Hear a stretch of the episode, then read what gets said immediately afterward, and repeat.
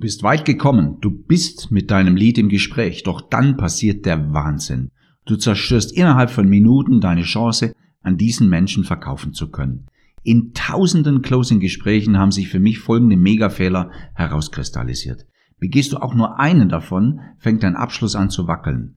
Drum hör heute wirklich genau hin in dieser Folge 45, so zerstörst du dein Closing-Gespräch garantiert und vermeide diese sechs Killerfehler. Erstens, Du vergisst den Menschen und seine Geschichte. Zweitens, du erfährst zu wenig über seinen Schmerz. Drittens, du hörst nicht gut genug hin. Viertens, du hast keinen Plan und keine Struktur. Fünftens, du lässt dich treiben und du lässt dich steuern. Und schließlich sechstens, du drückst zu früh auf den Abschluss. Das Closing steht für dich im Mittelpunkt. Herzlich willkommen zum Sales Booster für deine Leads dein Podcast mit dem roten Leitfaden durch dein strukturiertes Verkaufsgespräch, um deine Leads zu kaufenden Kunden zu machen. Es geht darum, die besseren Fragen zu stellen, Wünsche, Träume, Ziele und Bedürfnisse zu wecken und es geht darum, Menschen in deinen Band zu ziehen. Egal, ob du die ideale Gesprächsführung, den gekonnten Umgang mit Einwänden und Vorwänden suchst oder dein Ziel die professionelle Preisverhandlung im Verkaufsabschluss ist, hier bist du richtig. Ich bin Thomas Pelzel und seit mehr als 20 Jahren Verkaufstrainer und Coach für Verkaufsgespräche. Hier geht es darum, wie du bei deinen Leads noch schneller, einfacher und mehr verkaufen kannst. Dich erwarten Beispiele aus dem wahren Verkäuferleben und glasklare Anleitungen für deine persönliche Umsetzung. Also, lass uns starten. Bevor wir tief einsteigen ins Thema, gehen wir nochmal ganz kurz in die Einleitung. Diesen Satz hast du gehört. Begehst du auch nur einen Fehler davon, fängt dein Abschluss zu wackeln an. Okay, also lass uns mal schauen, welche sechs Elemente dafür verantwortlich sind, dass du dein eigenes Closing-Gespräch in Serie zerstören kannst. Erstens, du siehst den Menschen und seine Geschichte nicht. Also du siehst den Abschluss, dein Closing steht irgendwie im Vordergrund und du vergisst den Menschen, mit dem du dich unterhältst. Der hat Gründe, dass er sich mit dir unterhält. Der hat Bedürfnisse der möchte etwas verändern. Du hast ein Angebot. Das muss ja irgendwie zusammenpassen. Und dieser Egoismus, wenn es nur um den Closer geht und weniger um den, der eine Dienstleistung zum Beispiel einkaufen will, dann wird dieser Egoismus zu Recht bestraft. Und die Entscheidung für einen Kauf, die trifft ja dein Gegenüber. Also der sagt dir ja am Ende, will ich oder will ich nicht. Also geht es ja darum, ihm so gut wie möglich zu erklären, um was es geht doch davor musst du ihn natürlich so gut wie möglich fragen, was genau sein Bedarf ist, was genau er möchte.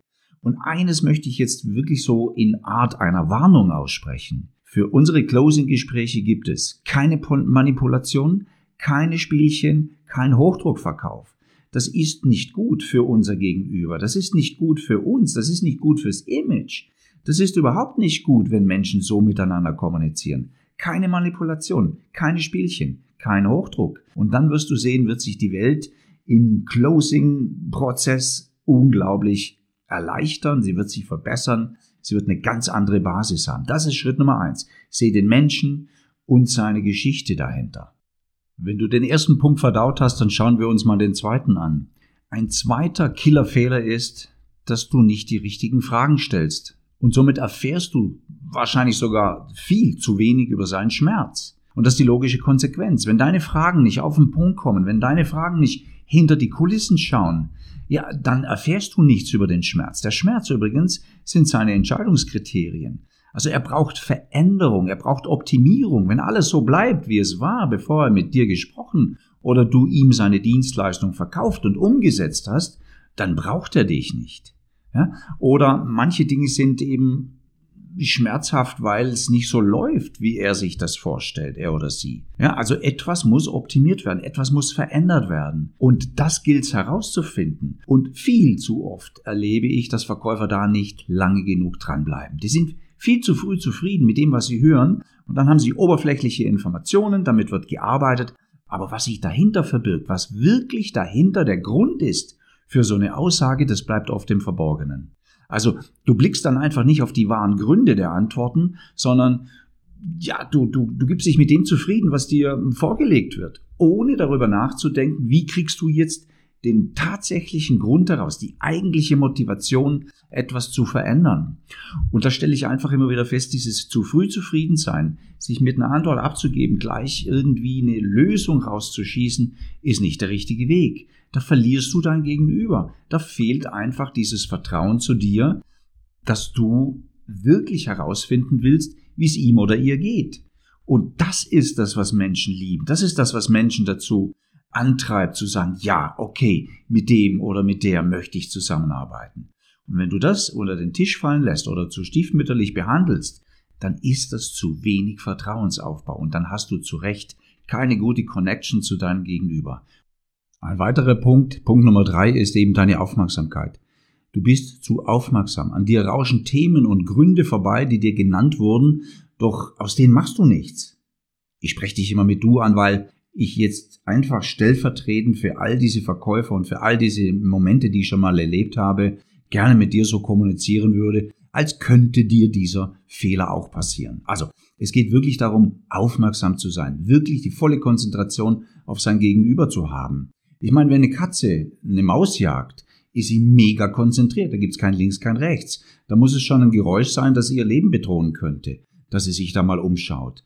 Und so müssten wir im Verkauf zumindest ansatzweise mal vorgehen mit der Konzentration. Und zwar Konzentration als ehrliches Interesse. Ehrliches Interesse herausfinden zu wollen, warum dieser Mensch jetzt hier und heute bei mir kaufen möchte. Was die Beweggründe sind dafür, eine Entscheidung zu treffen, ja, okay, das ist mein richtiger Dienstleister, das ist mein richtiger Lieferant. Und was ich immer wieder feststelle, es kommen so viele Aussagen, es kommen so viele Signale, die nicht wahrgenommen werden und im schlimmeren Fall sogar noch, die nicht verwertet werden können, weil sie gar nicht wahrgenommen sind. Manchmal sind sie wahrgenommen, aber nicht für wichtig empfunden. Also achte doch bitte auf die Aussagen, das ist ja das Einfachste, was dir passieren kann. Sitzt du dem Menschen gegenüber, live oder eben auch in einem Videocall, ist ja noch mehr als nur eine Aussage. Es sind ja andere Signale auch. Da kannst du so ein bisschen Körpersprache wahrnehmen und das kannst du dann auch verwerten. Du kannst ja ablehnende Haltung. Ich meine jetzt nicht nur die verschlossenen Arme. Das sind ja oftmals Dinge, wo du einfach siehst und spürst, oh, da geht's jetzt nicht in die richtige Richtung. Also bleib doch da dran. Nimm Aussagen wahr oder auch Signale und verwerte die. Geh darauf ein, bezieh dich darauf. Versuch auch hier wiederum herauszufinden, warum kommt das. Und da empfehle ich dir auch wirklich, das sofort zu machen, sofort einzusteigen und zu hinterfragen. Weil, wenn du das später machst, hat er oder sie auch vielleicht schon wieder den Bezug vergessen zu dieser Aussage. Und dann könnte sein, dass eben, naja, die Antwort nicht mehr so treffend ist, nicht mehr das genau ist, was du eigentlich suchst. Also bleib dran und finde den Grund hinter einer Aussage. Nur bitte, Punkt Nummer drei heißt, nehme diese Aussage wahr und handle sofort, reagiere, steig sofort ein und hinterfrage das. Das ist Fehler drei, ein Mega-Fehler, der Land auf Land ab immer und immer wieder gemacht wird. Stell das einfach ab und du wirst eine neue Qualität der Kommunikation erleben. Die vierte Stolperstelle, die ich permanent feststelle, ist, keinen Plan für ein strukturiertes Gespräch zu haben. Dieses sich treiben lassen ist meist der Tod für eine erfolgreiche Gesprächsführung.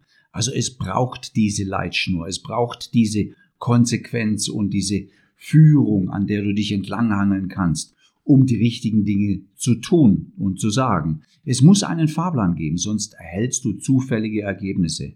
Mit einem Fahrplan sind Schritte beschrieben, wie zum Beispiel, was kommt vor dem anderen und wie baut das theatralisch aufeinander auf. Also dein Gespräch muss schlussendlich auch reproduzierbar sein, ohne die Individualität zu verlieren. Dieses reproduzierbar ist mega, mega wichtig. Jetzt stell dir vor, du kriegst in deinem Team einen neuen Closer oder du kriegst in deinem Team jemanden, der nach einer Struktur telefoniert oder Videocalls führt, der kann sie doch viel einfacher, viel schneller auf einem viel höheren Niveau machen. Also diesen Fahrplan, diese Struktur, die brauchst du. Und dann habe ich gesagt, okay, das muss reproduzierbar sein, ohne die Individualität zu verlieren. Klar, du, deine Mitarbeiter, ihr seid tatsächlich sehr, sehr eigenständige Individuen und jeder würde das gerne auf seine Art und Weise machen. Ist erlaubt, muss auch so sein. Nur dieses Individuelle, das hält sich an einen gewissen Fahrplan. Wenn du das nicht machst, wird es zu zufällig. Und du kannst neue Mitarbeiter gar nicht schnell genug irgendwie auf Performance bringen. Du kannst sie gar nicht schnell genug gut machen,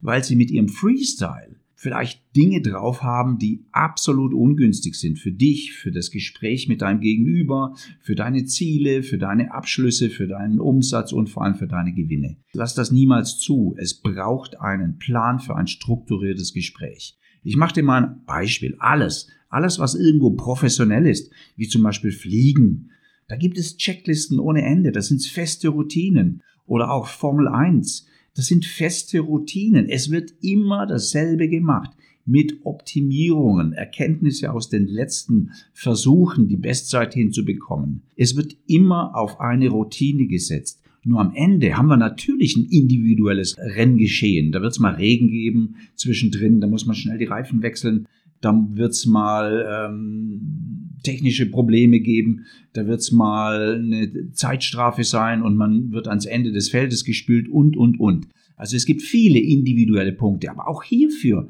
am besten gibt es Routinen. Routinen, die man dann in diesem Fall einfach zücken und anwenden kann. Und wenn man das trainiert, dann wird nichts zufällig passieren. Ja, gerade Formel 1 ist manchmal auch ein bisschen Glück dabei, aber ich sag mal für uns für Telefon oder für Videocalls. Ich meine, was soll da außer unserem Gegenüber in seiner Individualität, was soll da noch passieren? Äh, wenn wir Profis sind, wenn wir uns darauf eingestellt haben, dann machen wir mit einem Plan und einem strukturierten Gespräch immer eine gute Nummer. So, lass uns mal in Hürde Nummer 5 reinschauen. Ich meine, das klingt vielleicht auch ein bisschen komisch, wenn ich sage, auch das ist wieder Rubrik Hausaufgabe. Du kannst tatsächlich vorbereiten, was da kommt. Und ich sag mal, in Hürde Nummer 5 hast du keinen Plan, wie es weitergeht, wenn Widerstände kommen. Widerstände auf was denn zum Beispiel? Also ist das denn schon bei der Gesprächseröffnung? Ist das, wenn du den Preis nennst? Ist es, wenn du deine Leistung offerierst? Es gibt so viele Kategorien auch von Widerständen. Es gibt ja auch Kategorien aus seiner Welt oder aus ihrer Welt, die dir sagen, ja, keine Zeit und was weiß ich. Da gibt es so viele Widerstände. Und wenn du keinen Plan hast, wie du reagieren kannst, wenn eine bestimmte Gruppe Widerstände auftritt, ja, dann bist du selber schuld. Dann hast du deine Hausaufgaben nicht gemacht. Und wenn so ein Widerstand kommt, versuche das doch zu verstehen. Frage genau nach, richtig genau, weshalb der Widerstand kommt, mit was es zusammenhängt, was früher schon mal erlebt wurde, was befürchtet wird und, und, und. Also sprich über die Details dieser Widerstände. Und das ist ein unfassbares Sicherheitsgefühl für dich dann, wenn du weißt, wow, ich bin vorbereitet auf das, was da kommt.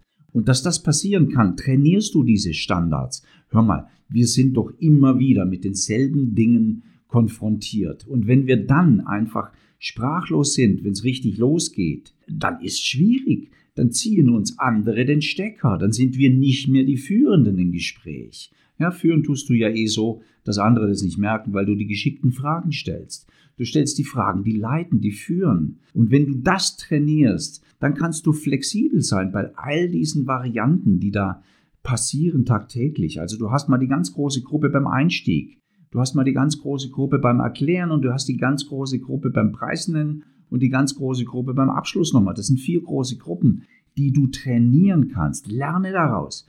Und wenn du das tatsächlich machst, dir während deinem Call Telefon- oder Videocall auch tatsächlich Notizen machst, dann kannst du das hinterher in Ruhe trainieren. Da kannst du die Gedanken machen, wenn ich es jetzt so hm, ein bisschen verwirkt habe, wie kann ich es denn beim nächsten Mal lösen? Und dann wird dein Fundus immer größer und größer. Und wenn du das übst, trainierst, dann wird es dir A nie langweilig und B macht es immer mehr Spaß und C machst immer mehr Closing, machst immer mehr Abschlüsse, immer mehr Verkäufe und Gewinne.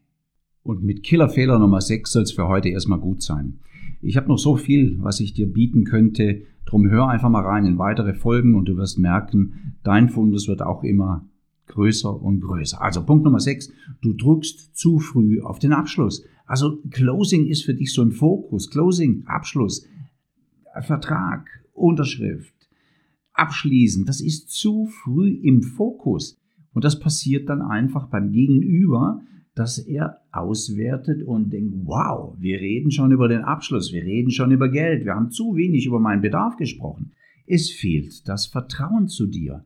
Wenn du da nicht lange genug aufbaust, Vertrauen aufbaust und Dinge kundtust, die einfach auch vermuten lassen, dass du es gut machst, wenigstens das, wo man auf Rezensionen vielleicht zurückgreifen kann, auf Beispiele, was auch immer. Du musst einfach mit seinen Gegebenheiten arbeiten. Was ist für ihn speziell jetzt richtig und wichtig? Und dieses Vertrauen, das brauchen deine Menschen, mit denen du kommunizierst. Und jetzt habe ich auch verstanden, manchmal läuft es ja richtig nach Zeitplan, es geht strikt, da hast du ein Zeitfenster vielleicht von 30, 45, 60 Minuten, die man da irgendwie geplant hat für ein Gespräch, hat man vielleicht irgendeine Kalendereinladung gemacht mit einem Zeitfenster und dann beginnt die Zeit zu laufen. Dann kommst du vielleicht sogar selber in Hektik, hast dir vorgenommen, heute muss ich natürlich mal diese finale Frage stellen, muss man so oder so ein paar Dinge in jedem Kontakt oder mit jeder Kontaktmöglichkeit äh, definieren. Aber wenn du heute unbedingt auf Biegen und Brechen den Abschluss hinkriegen willst,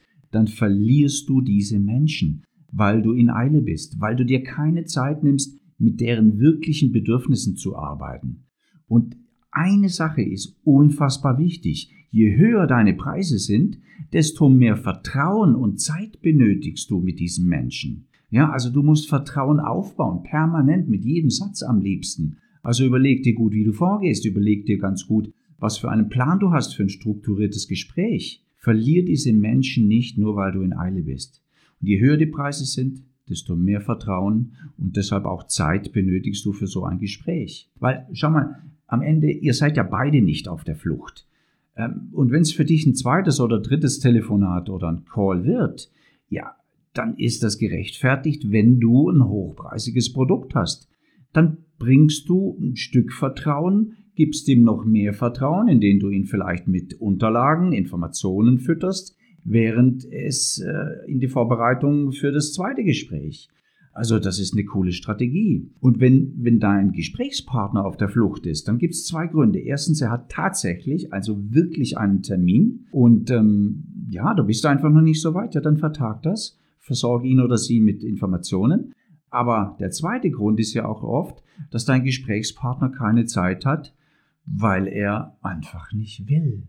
Er hat für sich selber vielleicht schon entschieden, ich mache das nicht. Also wenn so eine richtig tolle Interessenlosigkeit gezeigt wird, dann ist das oftmals ein Hinweis auf, naja, ich habe es leider nicht geschluckt, was du mir da vorgelegt hast. Ich kann und werde bei dir nicht abschließen. Auch da müssen bei dir Signale angehen. Und das bitte mach immer rechtzeitig zum Ende einer bestimmten definierten Zeit, dass man einfach noch am Ende ein paar Minuten hat, um sich auch gut über das zu unterhalten, was war. Zum Beispiel herzlichen Dank.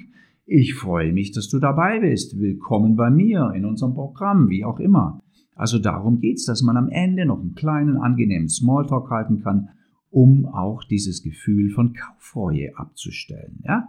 Kaufreue kommt bei vielen, vielen Menschen. Im Nachhinein sagen sie, oh, war das richtig? Habe ich das wirklich gut gemacht? Äh, ist das eine gute Entscheidung? Hätte ich es nicht woanders A, B, C, D bekommen? Also günstiger, schneller, äh, noch komfortabler, was weiß ich. Es gibt ja so viele Gründe, warum Menschen Kaufreue haben können. Also Mach das nicht. Drück nicht zu früh auf den Abschluss. Ich sag dir, was du nicht machen sollst. Jetzt sage ich dir, was du machen sollst. Nimm dir Zeit. Du bist nicht in Eile. Dein Gegenüber soll sich in Ruhe für dich und dein Angebot entscheiden können. Ich freue mich, dass du diese Folge bis zum Schluss angehört hast. Wenn du jetzt mit mir in Kontakt bleiben möchtest, gibt es viele Möglichkeiten. Drei sehr gute sind, erstens, schau doch auf meine Website unter thomaspelzel.de Dort erwarten dich viele kostenlose Downloads rund um deine Fähigkeit, noch strukturierter zu verkaufen. Zweitens, abonniere diesen Podcast unter thomaspelzel.de/slash podcast, um keine Folge mehr zu verpassen. Und drittens, folge doch auch meinem YouTube-Kanal. Jetzt habe ich noch eine Bitte an dich. Falls dir diese oder andere Folgen gefallen haben, dann mache das, was erfolgreiche Verkäufer tun. Empfehle diesen Podcast doch einfach weiter. Teile ihn mit deinen Freunden und Verkäuferkollegen und sorge so dafür, dass die Arbeit auf diesem Kanal weitergeht. Ich danke dir sehr dafür und freue mich jetzt schon darauf, dir in einer meiner nächsten Folgen wieder Impulse für deinen erfolgreichen Verkauf zu präsentieren. Nun wünsche ich dir von Herzen gute Verkäufe und sage bis zum nächsten Mal. Dein Thomas Petzel.